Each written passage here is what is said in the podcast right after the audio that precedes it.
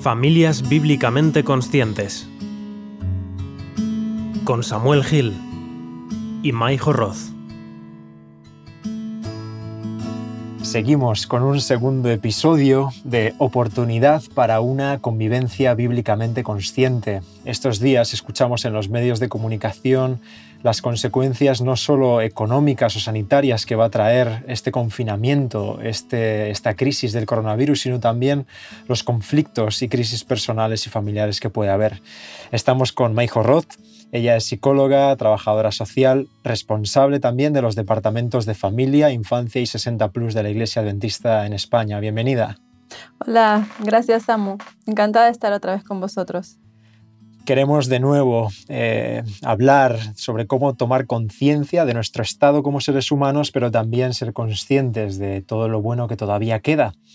Eh, Maijo, después de lo que comentamos en el primer capítulo, quizás viene bien las palabras de, de, aquel texto del apóstol Pablo en Filipenses capítulo 2 versículo 13, que dice, Él es quien produce en nosotros el querer como el hacer por su buena voluntad. Sí, sí, tan cierto. Y nos vienen bien esas palabras para salirnos un poco de las palabras que nos tienen atrapados estas semanas, ¿no? Incertidumbre, ansiedad, temor, depresión, estrés, angustia, paranoias, nostalgia. Tenemos que llenar nuestras vidas de otro tipo de palabras que definan y, tiñan nuestra realidad de colores distintos. La incertidumbre es real, a ver, pero quizá tengamos que permitir que el Espíritu Santo nos vuelva a nuestras certezas. No sirve de nada que nos explayemos en casa sobre las incertidumbres.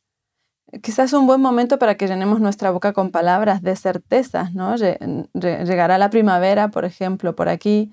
Detengámonos en ver los brotes en una pequeña maceta. Abramos la ventana y aunque, aunque sea entre rejas, respiremos un poquito de aire fresco.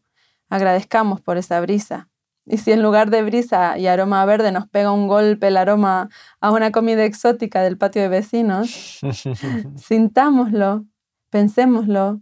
Ese aroma trae esperanza.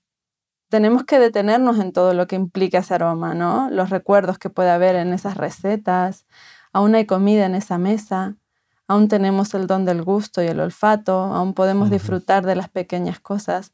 Esto es ser una familia consciente. Y, atribuir estos dones al Dios de la Biblia es ser bíblicamente conscientes. Hmm.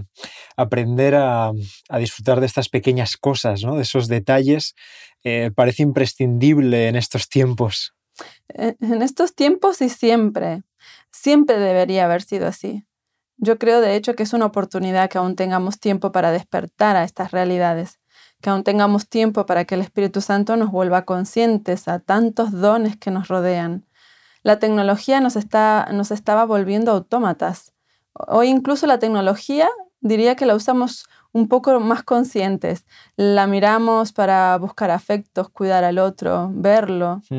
Todavía tenemos tantas certezas. El día inicia cada mañana, el agua sigue saliendo de nuestros grifos, la sangre sigue corriendo por nuestras venas.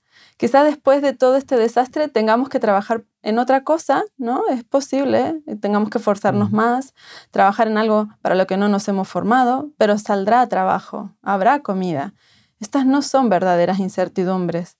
La adaptabilidad y flexibilidad es otra de las cosas que están, esta cuarentena nos da la oportunidad de conquistar, yo creo. En esa línea, mm. eh, ser personas flexibles, adaptables, parece esencial para vivir eh, todo esto tal como dices, pero ¿es esto algo que se pueda conseguir?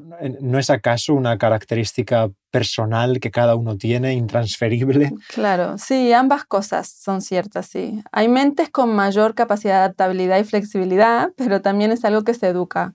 Se dice que estas cualidades eh, o esta cualidad es imprescindible para la resiliencia, por ejemplo, que es algo de lo que me gustaría mucho que conversemos en otro capítulo. Pero sí, la adaptabilidad se educa y nosotros contamos con, ventaja porque podemos pedir ese don, ¿no? Las personas, mira, que han emigrado han tenido la posibilidad de exponerse al cambio. Estas personas han, han tenido que estirar el músculo mental de la flexibilidad o la adaptabilidad, y es algo que tienen a su favor.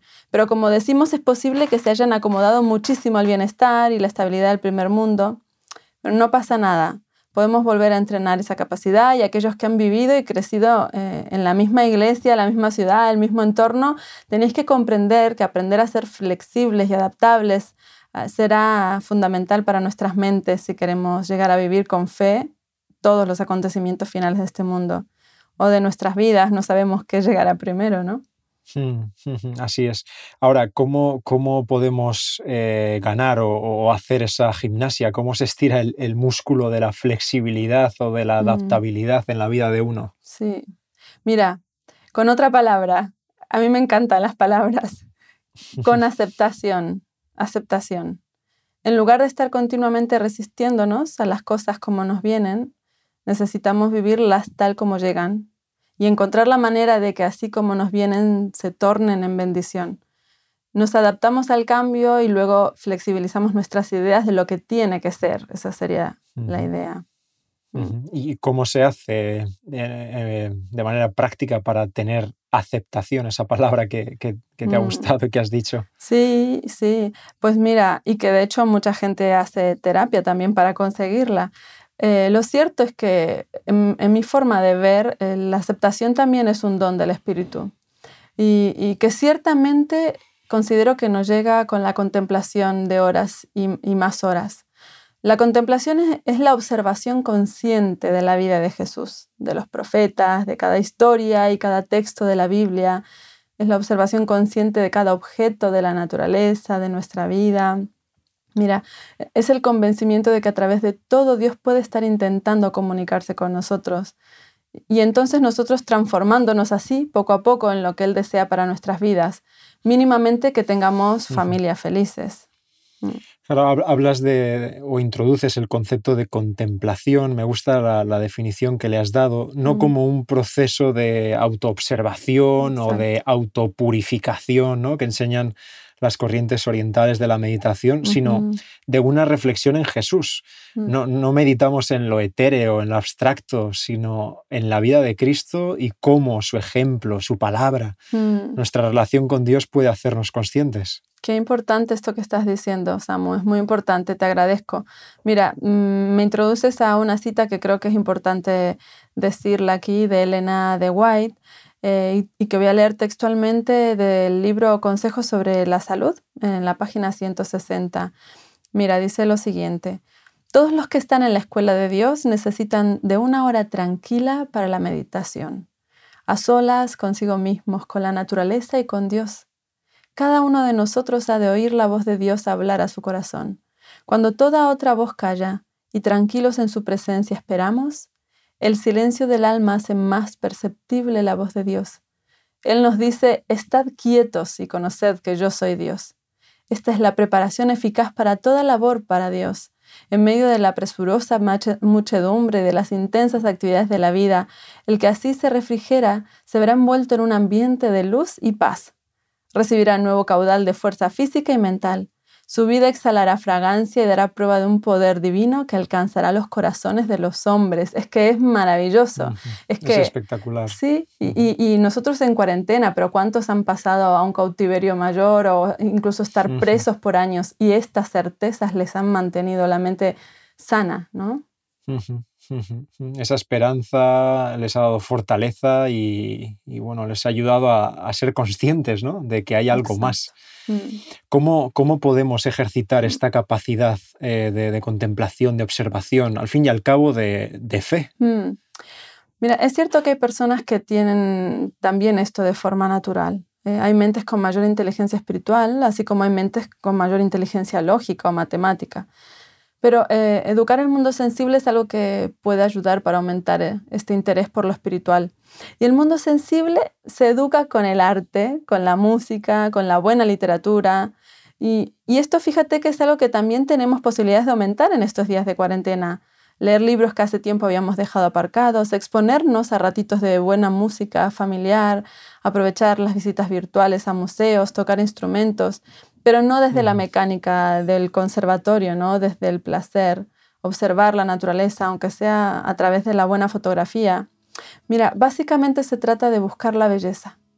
Allí es donde todavía está Dios. Mm. me has recordado este texto que se encuentra en Hebreos 5.14.